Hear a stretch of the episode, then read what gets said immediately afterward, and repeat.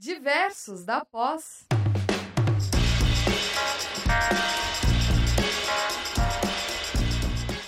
Olá, saudações, sejam todos bem-vindos a mais um programa Diversos da Pós. Programa esse que é idealizado e organizado pelos corpos de tutores dos cursos da pós-graduação do Centro Universitário Internacional Uninter.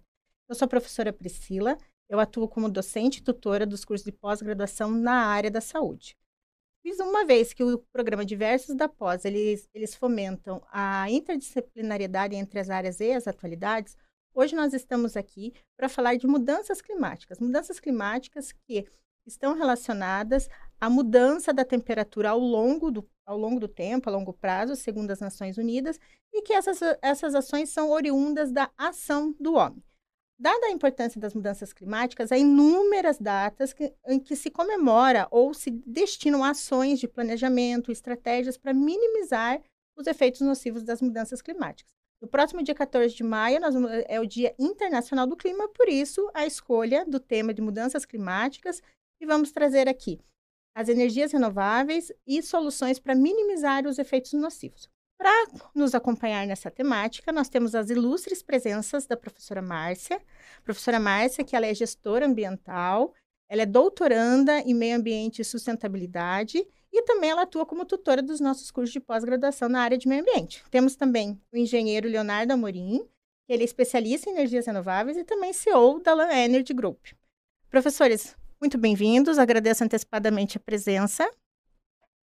E para começar, professora Márcia, me diz uma coisa: você poderia contextualizar o que são essas mudanças climáticas? Em que momento da história alertou-se a necessidade de fazer esse controle, de implementar ações mitigadoras? Então, a questão das ações das mudanças climáticas teve início na década de 1950, né? É oriunda então das atividades antrópicas, né? É, uhum. Juntamente com o aquecimento global. E essas alterações, é, da, as mudanças climáticas em si, são as alterações ao longo do, dos anos, né? Uhum. É, voltadas, então, é, voltadas entre a, o processo natural, né? Que ocorre, mas também intensificada com as ações é, humanas, né? E, e, essas mudanças climáticas, né? Elas é, geram, então, é, contextos dentro de problemas socioeconômicos, os recursos naturais. Então, é uma série de coisas que envolvem as mudanças climáticas nesse contexto. Ah, ok. E aproveitando a presença do Leonardo, referente às energias renováveis, o que são e, historicamente, quando que elas surgiram? Boa noite, obrigado pelo convite, tá, Priscila? Obrigado à instituição, ao Uninter, né, por estar tá dando essa oportunidade aqui para a gente poder falar um pouquinho sobre isso, de um tema bem importante que está sendo bem falado agora. É, não digo agora, né, no presente, mas sim bem já no passado. Então, eu vou falar ali desde a década de 70, é que surgiu hoje no Brasil e no mundo mais é sobre as energias renováveis e sobre o tema, na verdade, do que é a busca né, realmente de fontes mais limpas né, que, que são inesgotáveis, na verdade, né? Uhum. A gente dá exemplos de várias fontes aí hoje que são oriundas aí da, da própria natureza, né? Como é o, a parte do solar, a parte eólica, que são dos ventos, né? Uhum. Até a gente brinca dizer que, que a, uma, a presidente que falou que teríamos que estocar realmente vento, isso é verdade. Hoje, realmente, a gente fala sobre isso. Então, as energias renováveis, ela está, ela está voltada muito a vários a vários, vamos dizer aí, ambientes hoje que a natureza, que a natureza nos fornece. Desde a, do lixo, né? Desde a, da parte realmente de que é de biomassa. Então, assim, tem uma... Assim, é muita coisa que a gente pode se explorar de forma realmente limpa. Até a professora que está ao meu lado aqui pode complementar um pouquinho mais. Né? E as questões também agora que são muito sérias agora da descarbonização, é realmente a preocupação com o meio ambiente, é realmente a questão do, do aquecimento global também, que está acontecendo muito. Então, a, as, as, energias renováveis elas tem, estão aí para realmente somente é, somar ainda mais com, a, com, a, com, a, com, as, com as realmente com as pessoas, com a humanidade em si, uhum. como um todo, né? Uhum. E professora Márcia, é, falando na esfera global, né, é, como são tratadas questões relacionadas às mudanças climáticas? Então, é, como é de interesse público, né, os órgãos governamentais, então eles são os órgãos que, que organizam essa, essa tenta, é, tentativa de reduzir né, o aquecimento global, daí entre a série o efeito estufa e outros agravantes também. Então, a, um dos é, um dos locais, né, um dos eventos que nós temos é o Acordo de Paris, que aconteceu em 2015, que trata sobre né, ou as mudanças climáticas, é, onde foi feito um acordo em que os países é, buscassem manter, né, não passar a elevação é, de grau, né, é, mais que dois graus, tentar deixar em um grau e meio a elevação de temperatura. É, além do, do, Acordo de Paris, né, é, existem a COP, né, esse é, já ocorreu, ano passado teve a 27ª COP, agora em 2023 terá a COP 28 nos Emirados Árabes, é, que vai tratar novamente, é, verificar se os países que fazem parte, né, de, se são signatários, eles estão é, fazendo os cumprindo as metas, é, que para redução, então, é, então vai ocorrer no, nos Emirados Árabes. E esse ano, né, já vamos aproveitando aqui falar já é, esse ano na COP, a intenção é, é, unir a parte ambiental com a saúde. Não que nos, nas outras COPs não tenha ocorrido, ocorreu, só que não da forma como deveria. Porque um dos agravantes, e nós vamos falar um pouquinho mais para frente dos efeitos, é na saúde da população, uhum. né? Então, além de, é, dessa questão da COP, é, temos a, os diálogos de Petersburgo, que esse ano vai tratar exclusivamente da organização da COP 28, né? Como nós já estamos na 28ª, né? É, uhum. Reunião, e, e, mesmo assim, assim tem se trabalhado e nós é, vemos os efeitos né, na sociedade.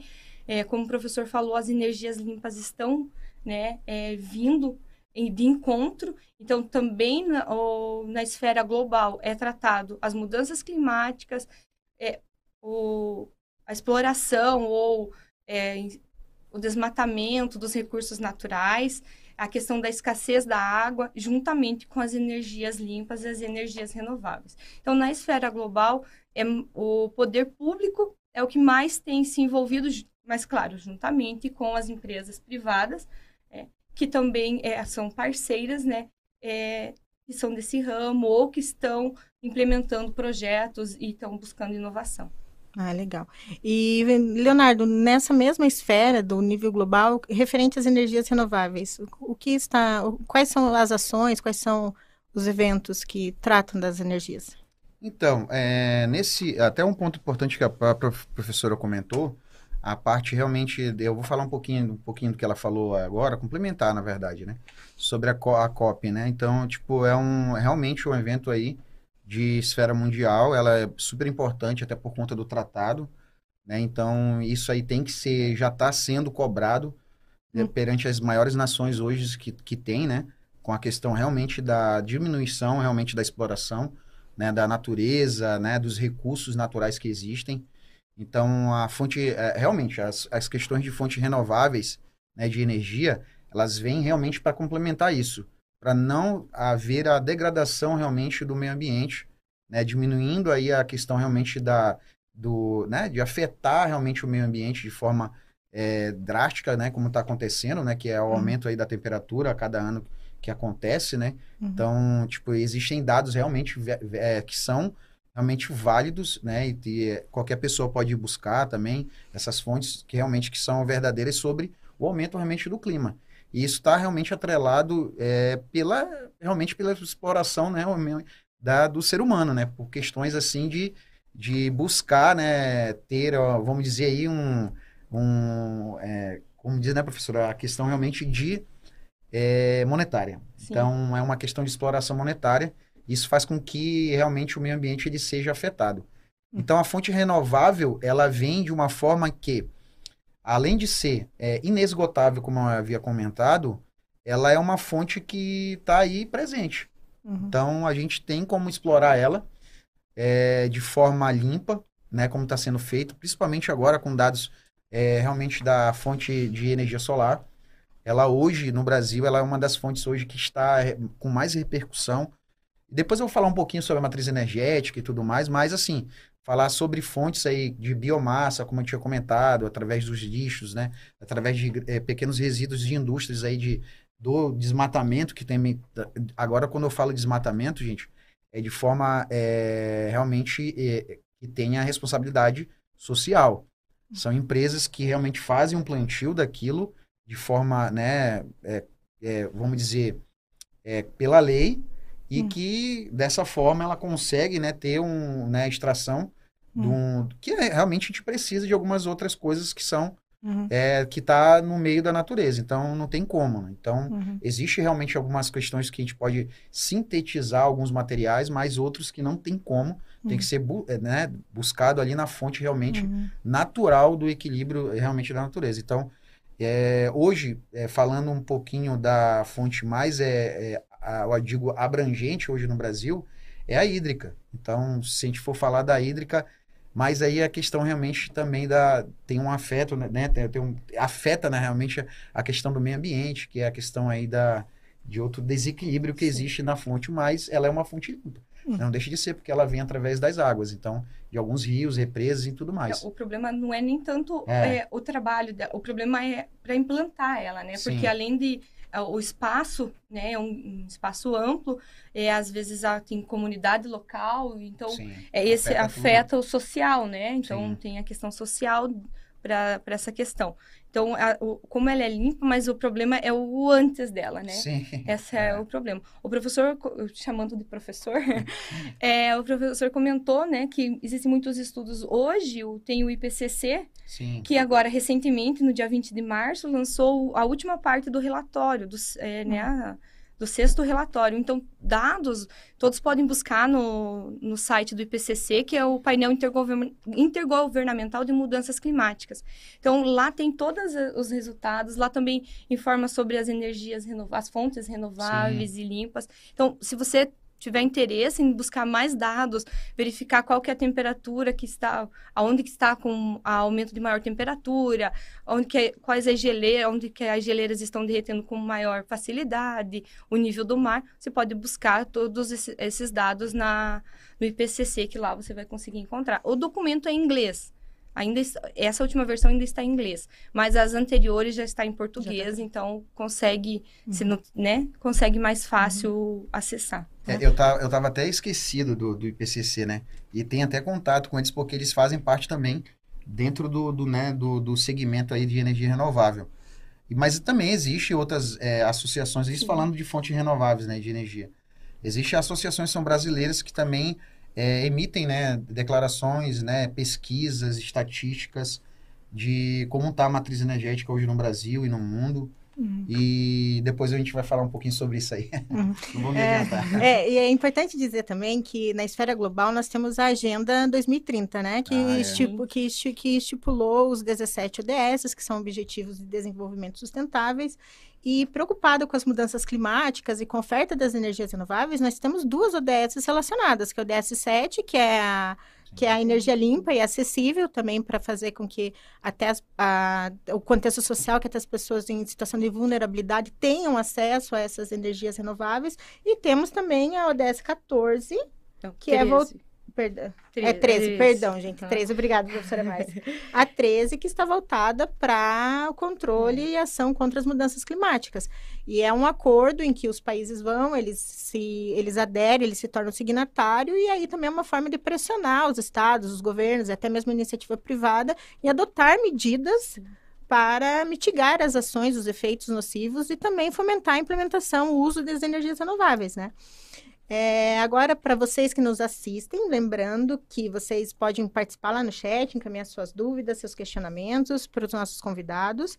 É, para você que se inscreveu, o certificado de. será emitido um certificado de extensão de três horas, mediante a realização da avaliação e informação da palavra-chave de hoje, que é clima. Para você que não se inscreveu, acessa lá o link que está que tá fixado no nosso, no nosso chat. E a partir após o término do evento, a avaliação já estará disponível para você realizá-la e fazer a emissão do seu certificado. É, indo ainda nessa questão das vertentes e políticas, né, de, de ações do, do, governo, Nós temos a. No Brasil foi estipulada a Política Nacional de Mudança Climática em 2009, que foi, um, foi, uma, foi uma ação, assim, uma vez que, que o Brasil ele se tornou signatário dos acordos internacionais, então, uma forma dele fazer cumprir. E um dos principais objetivos dessa política é fomentar o desenvolvimento econômico e social desde que tenha-se essa responsabilidade de proteção do, tanto dos recursos naturais como do sistema climático global. Então, indo mais ou menos nessa vertente das políticas públicas, né, falando é, quais são os principais efeitos nocivos, da, da, os efeitos nocivos das mudanças climáticas para o desenvolvimento. Então, o, se a gente for pensar no, é, nos efeitos, a primeira coisa que vem é, é a saúde, né, a gente, como a gente já tinha comentado, e na população. Mas a gente não pode esquecer que também nós temos fauna, flora, temos agricultura, então é, os efeitos, como a mudança climática ela altera, né, os, os ciclos biogeoquímicos, né, altera é, os recursos é, no meio ambiente. Então, nós temos, assim, os aumentos de temperatura, que podem ocorrer os eventos extremos. E aí, o que, que pode afetar o desenvolvimento? A região, às vezes, é uma região é, industrial, que pode ocorrer algum... É, algum uma enchente, por exemplo, é, temos, por exemplo, tem é, lugares em que tem países que o ano passado, principalmente nos Estados Unidos, estava ocorrendo eventos extremos. Em determinada área do país estava acontecendo incêndios, em determinadas áreas estavam acontecendo inundações. Então, as tem altas temperaturas podem acarretar em algum prejuízo para o desenvolvimento, se for lavoura. Desenvolvimento, daí o que, que acontece? Os, é, tem uma, uma plantação de determinado produto, aconteceu algum, é, algum evento desse, ou aumento de temperatura, ou ocorreu algum outro impacto devido, né? Não exatamente porque às vezes você não tem como é, ligar diretamente à mudança climática, né? É, mas tá, pode estar atrelado. E aí a lavoura não foi para frente, aconteceu algum imprevisto, o que, que acontece? Aumenta aquele produto. É, o produtor, o, desenvol... o foco do desenvolvimento econômico é afetado. É, a população sente, sente lá no supermercado, sente é, na, na, na, agricultura, sente na pecuária, é, acarreta também o desenvolvimento. É, você acaba buscando novas alternativas, os efeitos nocivos, você acaba te, buscando a inovação, que daí a energia é, limpa é uma, uma inovação justamente do desenvolvimento devido aos efeitos nocivos, porque daí eu tenho é, seca, eu tenho inundação, eu tenho enchente, né, inundação, enchente, eu tenho o, os incêndios, e daí tem o desmatamento, que foi, que foi colocado no começo. Existem os desmatamentos que são é, legais, que uhum. precisam, mas a gente sabe que existem, né? exato, existem os desmatamentos clandestinos assim como as queimadas, que também entram na mesma, no mesmo critério. Existem as queimadas controladas, uhum. mas existem as queimadas clandestinas. Uhum. Então, isso vai afetar o desenvolvimento, né, geral, tanto o desenvolvimento econômico, social e ambiental. E daí a gente entra no desenvolvimento sustentável, né, porque é o tripé do desenvolvimento sustentável uhum. é essa base econômico, social e ambiental. É, e falando de saúde, nós temos várias situações aí, né? Porque aí, falando de saúde, nós temos a questão da segurança alimentar, que ela é comprometida a partir do momento que uma produção agrícola ela é comprometida, porque daí esse, o, o custo disso vai ser repassado para o consumidor. Então, tem produtos que a gente sempre sente aquela alteração, aquela variação de preço no mercado, né? O tomate, por exemplo, acho que aqui, pelo menos, a nossa região, em Curitiba, é o que sofre mais variação. E nós temos outras situações também que. Mas dos... aí é do clima, né? Exatamente, do clima. aí nós temos outras, outras situações também de, dos agravos pela, pelas mudanças climáticas, que daí que é o tempo muito seco, que gera problemas respiratórios, cardiovasculares. Nós, nós temos também na, na nossa região aqui, ou até estudos revelam que teve uma mudança aí de comportamento, mas nós temos epidemias de dengue frequentemente. Sim. Por quê? Porque muda-se a questão do clima, muda o regime de chuva, muda a questão de inundação. Então, é algo que às vezes as pessoas não sentem no momento, né? Mas isso afeta a longo prazo e na saúde é, todas essas todas doenças, epidemias ou agravos de doenças crônicas requer do governo ações e políticas públicas para minimizar. E as, essas doenças incham o sistema e aí a saúde, a oferta do, do serviço de saúde pública acaba sendo comprometido. Então, uma reação em cadeia. A gente pensar, é, quando se fala de mudanças climáticas, você procura no Google, é clássico aquela imagem do, do urso em cima de uma geleira descongelando, né? Sim. Mas não é, nós não, tem, a, tem a, a, extinção de algumas espécies que são dependentes de algumas situações climáticas? Temos. Mas é uma reação em cadeia, porque envolve economia, política, saúde, então é. E quando você fala de extinção das espécies, tem uma taxa de é, mil vezes. É, é mil vezes é, de extinção nesse momento do que qualquer outro momento anterior na história.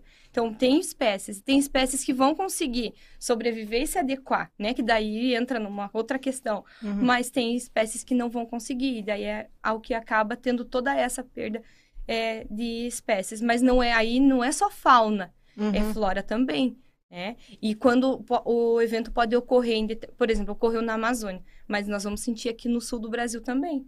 Né? Então, a mudança climática ela é global, né? Ela, ela pode ser intensificada em determinada região, mas ela é global. Né? Então, é, a gente vai sentir, vai todo mundo uhum. sentir. É, nas, na, nas regiões de vulnerabilidade, sente-se mais Sim. essas informações, porque a, pessoa já, a, a, a, população já está em situação de vulnerabilidade e qualquer evento climático atípico vem afetar Sim. a comunidade Sim. de uma forma Por geral. exemplo, vamos pegar aqui, que daí o professor pode complementar, centros urbanos onde o trânsito é intenso, a questão do, da poluição do ar, né? O, exato, daí vem o efeito estufa, vem chuva ácida. Por isso que daí entra as energias limpas, porque você pode ter é, né, o meio de transporte público, né? É, uhum. ter a, essa energia limpa. Daí, com mais propriedade, o professor pode falar. Então, são ações, né? E daí é a política pública, nacional, internacional, que venha colaborar e daí nós caímos novamente nos órgãos que buscam isso, nas convenções, nas reuniões. Uhum. E, Leonardo, e os benefícios das energias renováveis, quais são eles? Poxa, são vários, viu?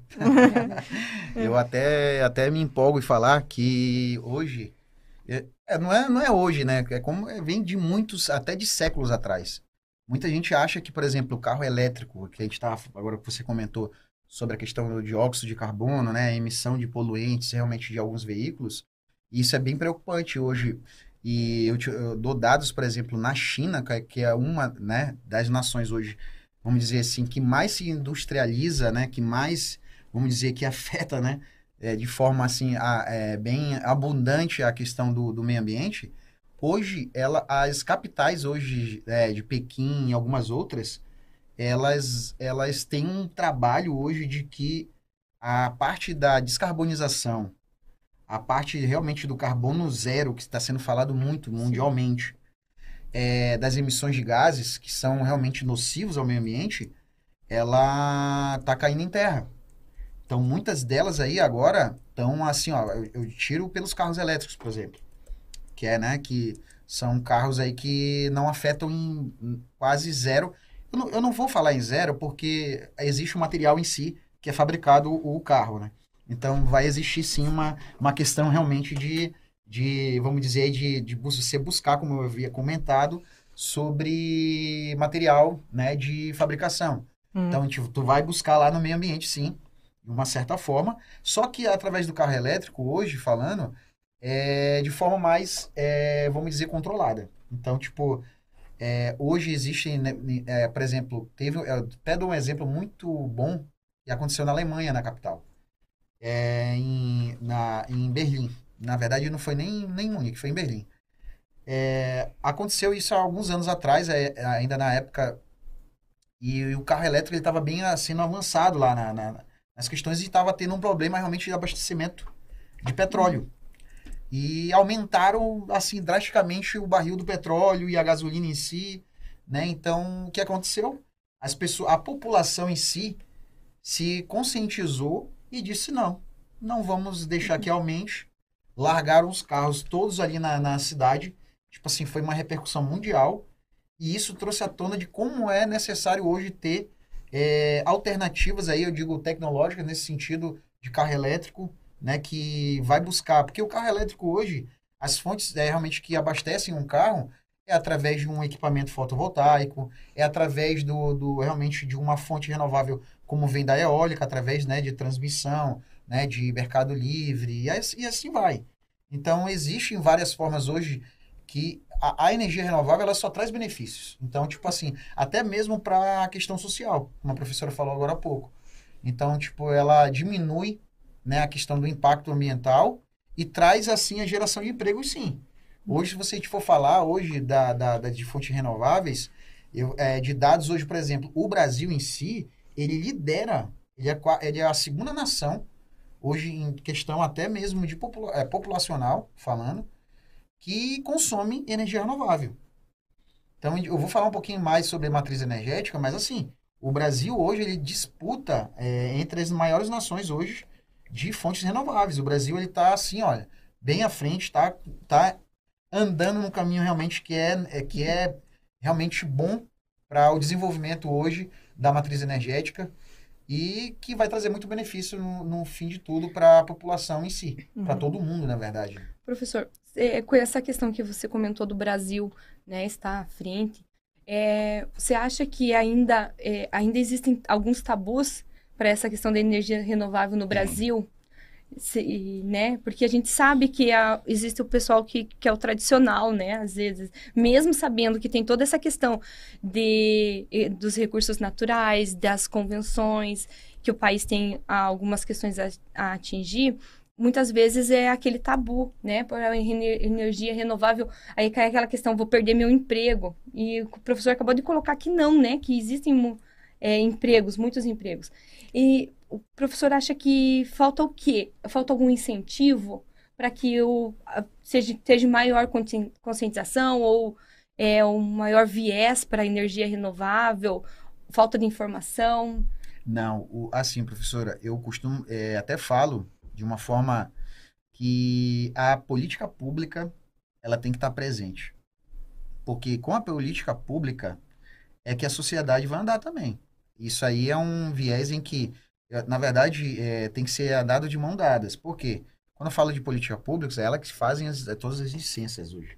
Se eu for fazer hoje uma usina é, solar é, de solo, e aí, tipo, uma geração de, sei lá, de um mega, né, de um megawatts aí, enfim, eu vou colocar dados aí que um mega hoje, vamos dizer que um, um complexo hoje da Uninter, vamos dizer assim, dá para abastecer, né? Tipo, de energia renovável em si, através do, do, do, do sistema solar, que é uma usina como essa, de um mega.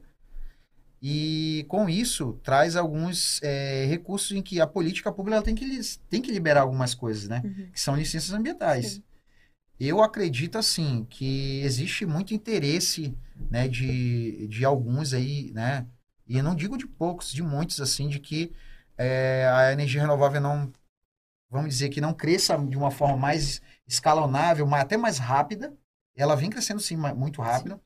mas seria bem mais se não tivesse o problema realmente da barreira da política pública. Mas temos aí é, pessoas que estão né, da sociedade, associações sérias né, do setor é, de energia renovável, é, temos aí também empresas aí realmente do setor privado, uhum. né? até próprios municípios também, né? Eu posso falar um pouquinho do Paraná em si, do estado do Paraná, do, do, né? da cidade de Curitiba, que incentiva né? Esse, é, o setor renovável, né? de fontes de energia renovável, né? O próprio Investe Paraná, né? Tem, tem, um, tem um, um, um programa muito bom para quem realmente se dedica, quem quer investir na área de, de usina de renováveis.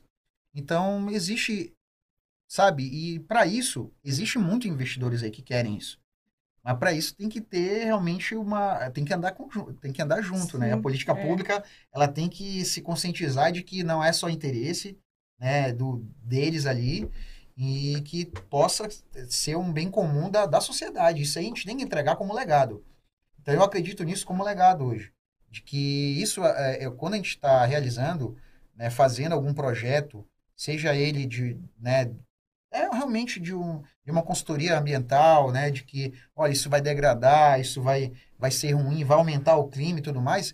A gente está falando do futuro. A gente já está falando aqui de netos nossos aqui, talvez. Então a gente tem que começar a se preocupar com isso. Uhum. Eu sou um cara muito defensor da parte, eh, apesar de ter hoje um carro ainda a combustão, mas eu não, eu não quero ter. A minha pretensão, porque ainda é caro, é caro. É caro, né? É caro se ter um Sim. carro elétrico, né? Se, quando eu digo 100%, ou até mesmo está vindo agora carros que são através de combustíveis e de hidrogênio. Ou eu estou falando de moléculas da água, que é abundante. Então, existe tanta fonte, que, como eu disse no início, abundante, de que não vai degradar em nada o meio ambiente.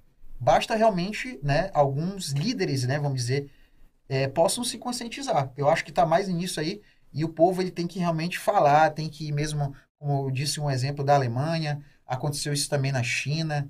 Então a gente tem que realmente, eu não digo na rebelião, mas sim é, levantar uma é, bandeira, é, uma bandeira consci, é, conscientizadora do, da, da sociedade. E para isso que a gente está aqui falando, né, professora? Sim. Comentando, é, né, é, é, elucidando Uhum. de uma forma de que as pessoas possam conhecer mais isso aí. Mas até no, no, num passado não muito distante, para se ter uma, uma, Me corrija se eu estiver usando a terminologia errada, mas para se ter é, energia solar em casa, eletrovoltaica, era extremamente caro. Sim. Era extremamente caro, inclusive, né, na minha casa tem, porque meu irmão também é engenheiro, também atuou, implementou lá, mas era, era extremamente caro e na, na época ainda foi, foi implementada por questões comerciais, né, que ele queria Sim. comercializar a, essa fonte de energia. Mas atualmente, é, me parece que está mais acessível, que já tem algumas linhas de financiamento, é. tem mais empresas que ofertam a instalação desse, desses produtos, né, é. nível residencial, até mesmo industrial. E nesse, falando um pouco de incentivo, quais são os principais incentivos hoje no Brasil para o uso e aplicação das energias renováveis? Olha, eu vou citar aqui uma lei é, até que estava sendo muito discutida no meio da sociedade, vamos dizer aí, de de fontes renováveis, que era 14.300. Ela, ela é, uma, é uma lei que ela realmente dava incentivo né, de quem né, fosse investir em gerar sua própria energia, né, através dos equipamentos. Essa lei é, né, tinha como incentivo de dar uma, vamos dizer aí, uma, um benefício num equipamento que você fosse comprar. E também quando você instalasse o equipamento, como no seu caso, né, na, sua, na, na, residência dos seus pais. Então, tipo, como que era antes, né? Vamos dizer, e aí a gente vai falar de leis, aí é uma coisa bem complicada, uma linha tênue, é bem hum. complicada, por isso que eu falei sobre política pública. Ela tem que andar com, junto, não adianta eu sempre avançar em tecnologias que estão aí, que estão agora, como você mesmo falou, é, são acessíveis. Antigamente, um equipamento como esse era o custo de uma casa. Era bem isso aqui. Hoje, não. Hoje existe em casas, se você for comprar uma casa, existe linha de financiamento em que você já tem esse equipamento como um recurso, como já fazendo parte da tua casa, né, do teu, da tua residência que tu está comprando. Então, existe sim, a, é, e aí eu falo, é a questão de leis. Então, elas foram se abrandando durante o tempo, viram que realmente o recurso ele é necessário e se faz presente. Então, para isso, é, as leis né, Claro, fazem todas as normativas, né?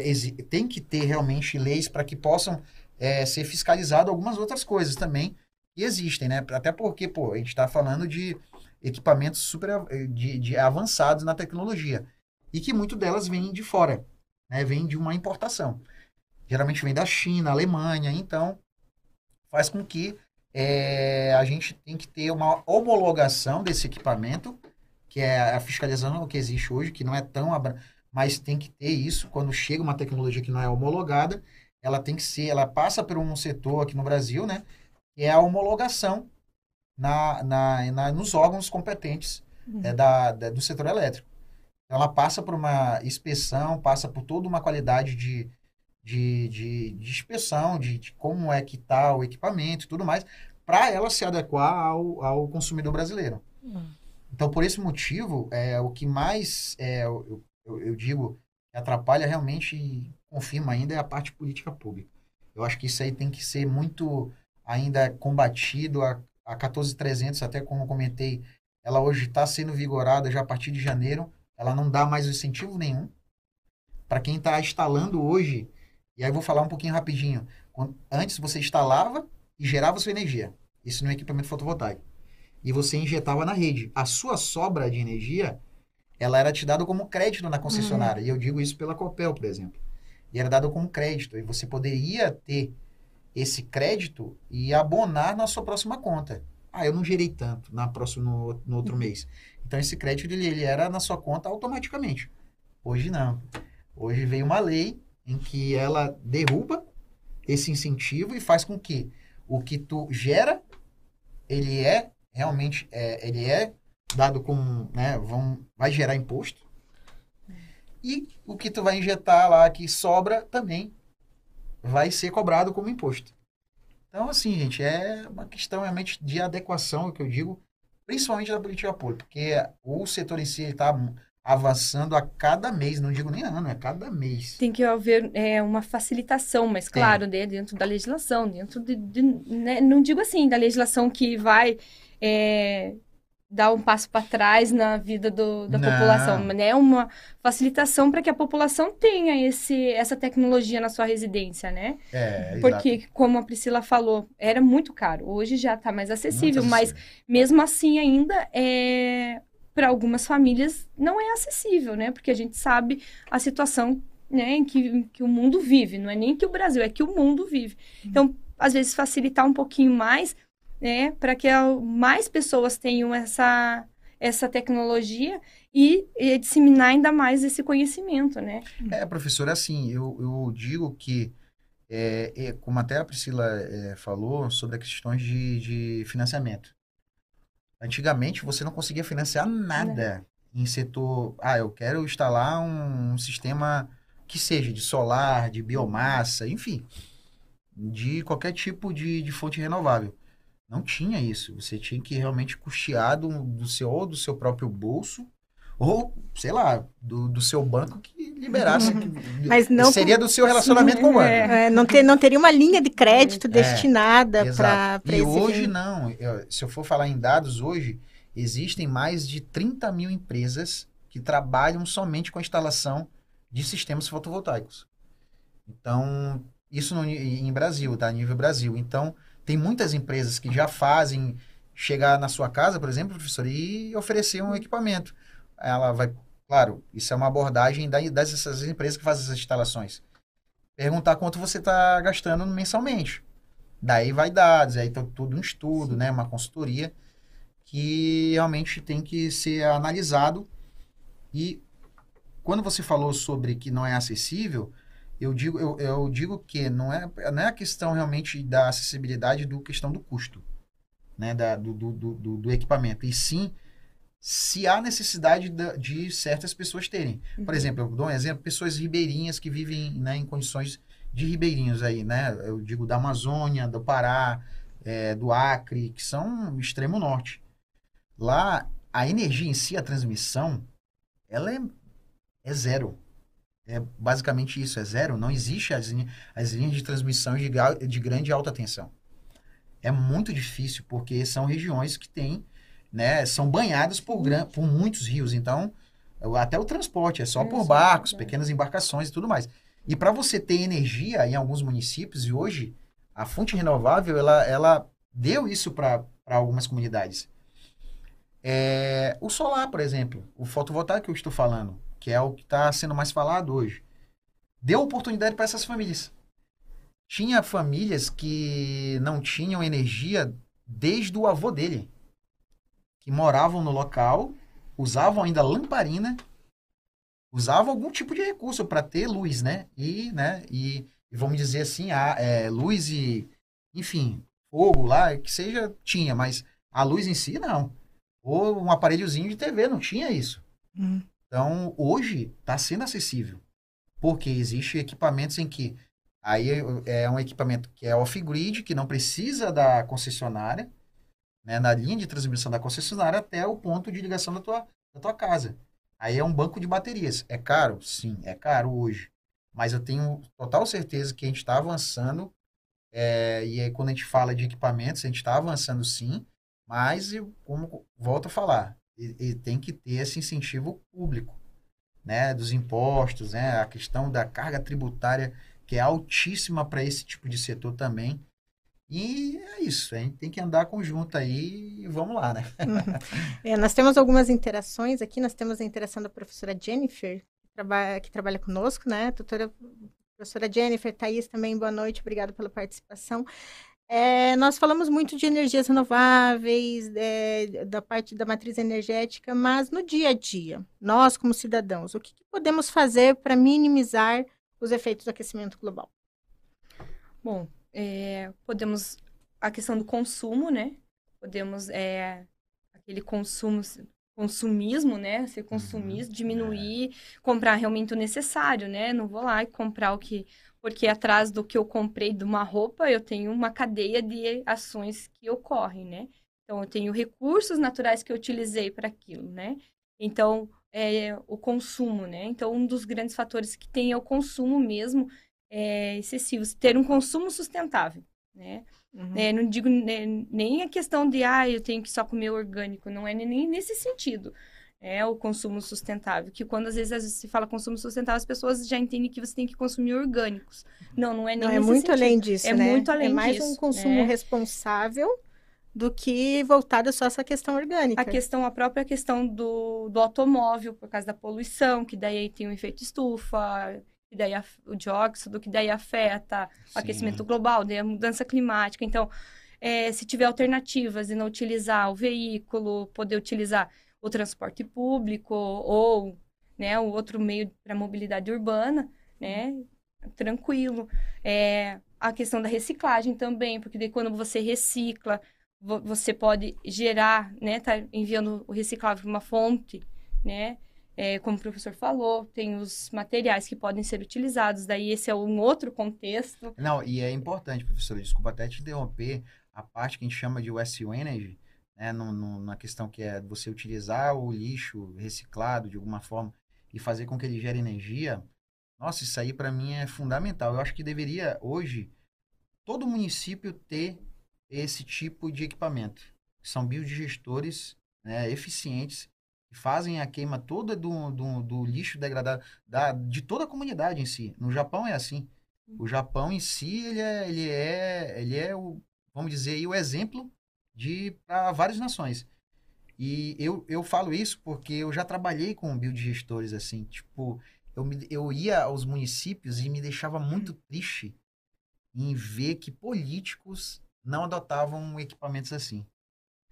E é super importante, né? O simples fato de você estar tá reciclando, e daí, imagina, você reciclando na sua casa, e você ter um lugar, um local que destine, né? É, e que transforme isso em energia, né? É o ganho do município, o ganho da é região. É o biogás abundante. É, é um ganho. Então, existem várias alternativas que nós podemos fazer no nosso dia a dia, né? Então, uhum. transporte, o consumo, a reciclagem, né? Como eu falei, alguns é, fatores é, da, das mudanças climáticas é a escassez da água. Tipo, passamos Sim. por uma recentemente.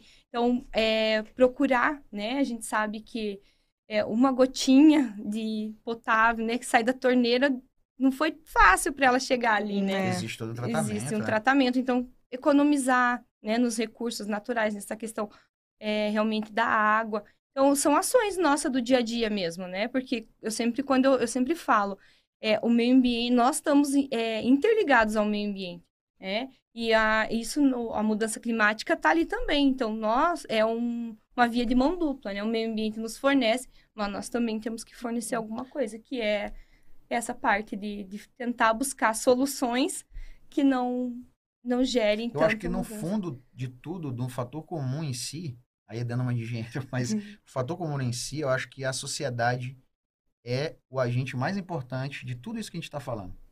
De tudo isso. Com certeza, com certeza. Pessoal, para você que ainda não se inscreveu, o nosso link de inscrição segue aí fixado no nosso chat. Entra lá, se inscreve. Por os inscritos será emitido um certificado de extensão de três horas, que você pode usar aí para suas horas complementares, pode usar para outros sim que forem necessários.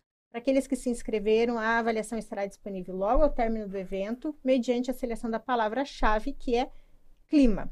E aproveitando a presença do, do professor Leonardo, né, que na verdade teve toda uma questão aí, houve um interesse para chamá-lo aqui, que recentemente, no mês de março, a Lan Energy foi responsável pela promoção do primeiro, deixa eu até ler aqui para não falar errado aqui, né? Tá do primeiro Congresso de Geração Centralizada para Fomento do Mercado Energético. Uma correção. Primeiro Congresso Internacional. olha só, viu? Obrigado. Internacional, olha Chique, só. Né? Olha Mas... só que visava o fomento, né, do, do fomento do mercado energético de alta produção. Sim. Então, compartilha conosco como que foi esse evento e, o, e nesse evento quais foram as principais tendências de mercado para energias renováveis. Então, Priscila, foi, é, foi um evento que trouxe muita questões novas, assim, e antigas ainda que estão sendo batidas aí a, em qualquer lugar do mundo, né? É, a, até como a própria professora falou, a questão de, dos impactos ambientais, a questão né, realmente da descarbonização que está sendo muito falada, é, a questão do carbono zero, a questão de outras fontes renováveis em abundância, que até eu tinha comentado aqui nos bastidores para vocês, que é o hidrogênio verde, está sendo falado, eu, eu digo não hidrogênio verde, porque o hidrogênio em si, ela é nada mais do que uma molécula de água, tá, gente? É uma reação química e que vai ser gerado aí uma energia assim, ó, tipo, abundante também, assim como é na parte do solar. E, e, o evento em si, o primeiro congresso, ele, ele colocou né, vários players né, do, né, do setor aí renovável, de energias renováveis, pessoas que têm um gabarito enorme assim em fontes renováveis, na parte de na parte hídrica, eu tive, é, né, nós tivemos lá num local que foi em Natal, no mês de março, tivemos a, a, a presença de alguns players do, do, mercado de fonte renovável, de energia limpa, que foi as grandes associações, né, tipo a BRAPCH, né, que levou e falou sobre as questões hídricas, né, né, a questão que é uma das fontes renováveis mais antigas que nós temos no Brasil. Né, eles estavam lá também, que é uma das maiores associações hoje que existe no Brasil, é, falamos do, como eu falei, do hidrogênio verde, do solar e do eólico em si. Então, eu, quando eu digo eólico, na, assim, um pouquinho entusiasmado, porque a gente estava num maior estado que produz fonte de energia limpa através de vento. E a parte eólica. As maiores usinas hoje que existem né, no Brasil é, são na região Nordeste, na, na, no Rio Grande do Norte e na faixa ali da, da parte também é, do, do Ceará. Mas ela se destaca, o Natal, né? Natal, o Rio Grande do Norte em si, ela se destaca por ter muita frequência de vento durante quase o ano inteiro. Uhum. Então, para você ter uma ideia, a, o evento em si, ele levou é, até mesmo uma, uma, uma visita técnica na maior usina do mundo, híbrida do mundo, em solar e eólico junto, trabalhando junto. Então, assim, para vocês verem o quanto, quando eu digo o Brasil, ele está disputando na frente, porque sim, tem, gente. Tem muita coisa o Brasil a ser explorado, e o Brasil está avançando nesse sentido. E a gente levou isso, essa fomentação, esses assuntos agora que são bem relevantes. Levamos muita coisa, assim, muita coisa boa realmente uhum. para o setor é, elétrico, para o setor energético, para quem quer falar de energia renovável.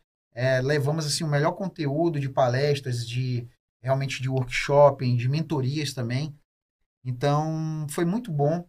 Né? Tivemos a presença de mais de 700, 800 pessoas no Hotel Wish lá, que é um belíssimo hotel, eu recomendo para quem nunca foi, olha, hotel belíssimo.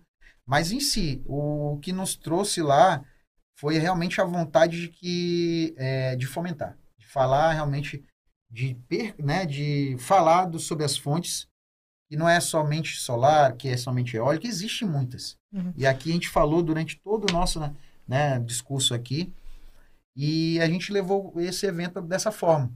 Então tivemos grandes marcas de empresas lá também de tecnologia, de inversores, de painéis solares. É uma empresa muito gigante, uma das maiores hoje do mundo, foi a Voltalia, uma empresa gigante que ela só é responsável por construções gigantescas de parques eólicos e de usinas solares de solo. E para você ter uma ideia, o parque que a gente fez a visita lá, isso é para um nível de curiosidade, né? É, o parque em si, ela, o, é, ela gera em energia 2 gigas. Vou colocar em domicílios, de repente ter um exemplo mais simples. dá para iluminar quase Curitiba inteira. Só a usina que existe lá.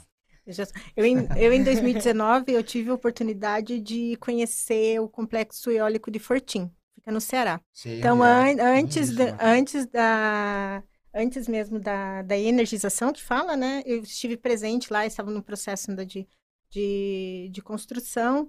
E é uma estrutura, assim, fantástica, porque nós somos acostumados a ver de longe, né? A, a, É as estru- né? Tem, e assim, é, é incrível, é um trabalho, como diz a, a questão, é, é- foi uma fonte de geradora de empregos e rendas na, Sim. enquanto ela estava lá. E ela hoje, né, todo esse complexo, ele pode, por exemplo, iluminar a cidade de Sergipe. Na, de Araca, perdão, a cidade de Aracaju, pelo tamanho que tem, e assim, além delas, né, pelo menos naquela região ali da, da costa do, do Ceará, onde fica, tinha muita usina, muita em implementação, algumas já estabelecidas, então é algo assim fantástico. E tá vindo uma nova, viu? E assim, Priscila, a gente tá falando de eólico, de solar, tá muito presente lá, né, no Nordeste. Mas aqui também no Rio Grande do Sul existe também usinas eólicas, tá? Para quem não sabe muito, tem alguma na faixa, né, litorânea ali da, do Uhum. Rio Grande do Sul, alguns municípios ali que são, vamos dizer, abençoados ali em ter realmente a condição de vento muito forte ali. Que existe todo um estudo, são dois anos para você colocar uma usina eólica. É um estudo gigante de engenharia. É uma logística ainda gigante também, porque são equipamentos muito grandes. Para você ter ideia, cada torre daquela geradora, e isso falando na, na- no Nordeste, é quase 100 metros de altura, com pá eólicas que tem cada pá, são ali 4, 5, algumas, né? Cada pá tem 20 metros, 30 metros. Ah, Aquela, tem que ficar assim, ó, Enorme. para conseguir É. olhar tudo e Enorme. ainda não ver tudo. E é, é a- é a engenharia, assim, é, de fato, do homem, e você fica vislumbrado. Eu costumo dizer, eu, eu já fui em muitas, mas nessa específica que eu fui da Voltalha, lá no- em Natal, em Mossoró, na região de Serra Branca, que é o município, nossa, eu fiquei assim, olha, assim, emocionado, na verdade. Porque eu levei um grupo de pessoas lá, levei estudantes de engenharia, que, que é um, uma, algo que eu tô levando para os meus eventos que eu construo, que eu organizo, que é fomentar. O meu legado realmente é deixar é o conhecimento também para as futuras mentes aí, né? Futuros professores, Sim. futuros engenheiros, E, futuros empresários. é, e com, com o avanço da tecnologia, novas, esses, esses engenheiros podem fazer novas invenções, Sim. né? E- ou é, complementar, aprofundar, né? Avançar esse estudo que já tem. Né? Aham, porque é claro que a natureza é uma fonte de que dispõe de muitos recursos. A questão é que a humanidade não está sabendo usar, e tem muitos desses recursos que já estão no seu limite de esgotamento. Mas nós temos outros recursos eh, provenientes tanto da natureza como da ação humana, a exemplo, o lixo, né? Que, que eu acho que é só, é só o começo. É Pra uma... mim, olha, até desculpa, mas a- aterramento de sanitário deveria ser proibido em qualquer município do mundo. Aterro sanitário, para mim, assim, olha, é uma questão que ainda é muito batida no Brasil, mas porque por conta de política, mas assim, olha, deveria ser abolido isso. Uhum. Isso a própria professora pode falar, poxa, o tanto de chorume que vem, que degrada lençóis freáticos ali na parte de, de- realmente de, de água potável que pode existir, né, professora? É, pode, de- é, dependendo da onde está também o lençol freático, tem a questão do lençol freático, pode entrar no lençol freático. E o próximo, porque é assim, vários aterros é incrível. É o aterro e do ladinho tem um rio. É, Uhum. o- observem, procurem no, no Hum. Brasil para vocês darem uma olhadinha. E aí ele pode ter infiltração, né? E pode, é, ele contamina. Se aquel, aquele rio, ele é dali que é extraído, né? Retirado a água para população, o processo de tratamento. Por que que daí, às vezes, nossa, a fatura, né, da minha da, tá alta da água, digamos. É porque o processo, o tratamento tem que ser intensificado, né? Não é só isso, né, gente? Tem outros Tem fatores, né? outro- Mas, tem- Tem. mas é, ele se intensifica porque você tem que... O tratamento tem que ser é, um tratamento que te leve uma água de qualidade. Então, se eu tenho quanto maior poluição naquela água, maior o tratamento, maior o gasto, né? Para que essa água seja é, chegue potável na, na residência. Não, para né? mim é assim, olha, é absurdo Então, isso aí. se, eh, a busca de alternativas para não ter o aterro, né? Porque antes ainda nós tínhamos os lixões e algumas É. cidades ainda têm, Tem. né? Então hoje Nordeste, olha, professora, se vocês forem no Nordeste, você vai ver cada absurdo ali na parte Nordeste e do Norte do, do país. Ainda existe esses lixões assim, olha, é assim, olha, eu não consigo Então, acreditar. daí, nisso. se você tem um lixão, se você tem um aterro, se você tem uma alternativa para isso, ó, e que não vai é, contaminar, ou, né, poluir, degradar o, o ambiente próximo, nossa, é. É, e pensando em políticas públicas, aí nós temos as políticas de resíduos sólidos e Tem. saneamento básico, que são do ano 2007, 2009, que já prevêem a extinção de algumas práticas e destinação final de resíduos sólidos. É, algum, essas políticas elas foram aprimoradas por meio de resoluções, e pareceres, instruções técnicas, mas assim, não é algo que é recente, que é novo, então é algo que já Não. deveria ser feito desde sempre. E frente à, à questão de saúde mesmo, a disposição inadequada de resíduos sólidos é um grande problema, porque, vamos falar, em questão urbana, é um dos maiores responsáveis pela, por, por pragas e vetores urbanos, que são acometidos, que provocam essas epidemias, por exemplo, de dengue, de leptospirose. São inúmeras as doenças que, que vêm acometer a saúde da população. E então, umas delas, inclusive, são responsáveis por índice de mortalidade. Verdade. Então é algo que não é novo, mas que em contrapartida tem as disposições, tem a regulamentação, mas é, é, destina-se ao município a responsabilidade da, da destinação final dos seus resíduos, mas muitos ou não têm interesse, ou não tem recurso, ou não tem infraestrutura. Pra destinar- Aí, aí eu vou, aí eu vou colocar um ponto. Recurso tem, só que não é aplicado de forma correta. Uhum. Então, tipo assim, é, existe também algumas. é, a gente vai. é, editais do governo, enfim. Eu sou um cara que fica olhando muito editais também, sabe? A- Principalmente da questão do meio ambiente.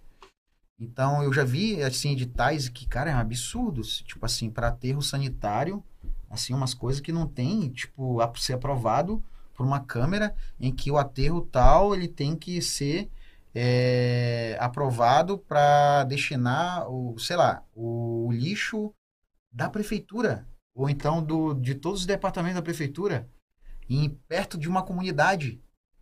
Tipo, ca- são coisas assim que aí tem a questão realmente de, de problemas que existe o recurso sim. Eu, eu vejo assim, por exemplo, dos lixões que eu não comentei, existe um, incen- existe, né, um recurso bem alto que é repassado para o governo. Só que ele não utiliza, muita gente não utiliza desse recurso de forma apropriada para dar destinação do lixo de forma correta, para que isso se prolongue e, e, e aí que tá, como tu falou, vem lá de trás, lá do, do avô do cara que era político fulano tal. E aí vai para gerações políticas Uhum. e aí se torna o quê? Um círculo vicioso e não resolve nada. É que aí é qualquer medida vai ser de longo prazo, né? Não vai, não tem nenhum, vai ter nenhuma E medida daí milagrosa. revoga aquela lei ou aquele, aquele parágrafo Sim. e vem uma, um decreto para mais Ou um é prazo, é. e Fala um daí, decreto aí. e daí vai. E assim passa anos e... Decreto mil, do inciso mil e É por isso que é muito importante a ação da, a, a ação da sociedade e da- de nós mesmos como cidadãos, né? Que é, que é a questão do consumo, é a questão da destinação correta dos resíduos sólidos, dar a preferência por utilizar meios de transporte que, que façam menos é, queima de combustível fóssil. As pessoas, assim, as que têm condições, buscar o incentivo para fazer o uso da energia eletrofotovoltaica. Então, é- são várias ações que, que é- é- como disse o Leonardo, nós temos, nós temos as comunidades ribeirinhas que muitas vezes não têm nem energia, não, Não, tem nem acesso nem à energia. Então, também, é, né, eles estão numa situação de vulnerabilidade muito grande. Mas nós, os grandes centros urbanos, nós temos, o nós temos condições de adotar medidas simples que podem vir a corroborar O- com... O sul em si, né, região sul, né, sul e sudeste, ela é a consumidora maior hoje de energia. É 70% da, aí da matriz ele, da, da matriz energética hoje, de regiões, a região sul e sudeste é 70% de consumo. Então, tipo, você imagina o que, né, tipo, de forma correta, de forma enfim, aí depende. Daí vem a realmente questão da sociedade, né? A conscientização da sociedade, de buscar realmente, por exemplo, que uma empresa que é uma, vamos dizer, uma indústria está utilizando, e eu acho horrível, aí eu vou falar um pouquinho de termoelétrica. É nada mais do que você queimar combustível, cara, ainda diesel, é, combustível de petróleo, de grandes usinas. Ainda existe isso. Na matriz energética hoje ainda faz parte é, dessa, desse tipo de, de geração de energia. E, e na matriz energética ela está ainda ativa em quase 5%. Deveria ser, é. não deveria existir mais. Mas, enfim, é. ainda. Mas aí existe é. essa questão realmente política. Quando eu falo que isso é política, porque existem as bandeiras. Aí tem, a gente não, vocês veem, né? Quando ah, minha banda, ah, vou olhar minha conta lá, né, de energia, a ah, bandeira B ou A, C. É assim. Quando as hidrelétricas não estão bem ativas, não estão gerando, que são a maior, a maior matriz, e aí, né, vai buscar uma fonte. Qual é a mais barata em si para o governo? A termoelétrica. Mas não é barato para a sociedade. Entendeu? Entendi. Olha, infelizmente nós chegamos, nós até demos uma passadinha básica no tempo Nossa. aqui, mas isso faz parte, é que o assunto, não, o assunto, tá, o assunto é, é relevante, é, nós trouxemos várias, várias abordagens de muita importância aqui para vocês. Então, considerando que nós estamos nos nossos minutos finais, professora Márcia, abro para suas considerações finais. Eu só queria, né, ressaltar, então, que é importante a nossa participação, né, é, como sociedade, tanto é, junto, né? É, algumas diretrizes que os municípios abrem para a população participar, é, é, ter voz também, né? E fazer também a nossa parte, né? Não adianta eu exigir, mas de, do vizinho se eu não estou fazendo, né? Então, fazer a nossa parte, ah, mas é só a minha, é, eu sou uma pessoa só, mas começa por você, né? Então, eu sempre, como eu já disse, e eu sempre ressalto, é tudo, o meio ambiente é interligado, então nós precisamos fazer a nossa parte. E agradeço mais uma vez a oportunidade. Leonardo? Olha, agradeço sim, é, né, como falei no início aí vocês da Uninter, né, de trazer um realmente um tema desse que está sendo falado aí muito em qualquer lugar hoje no mundo.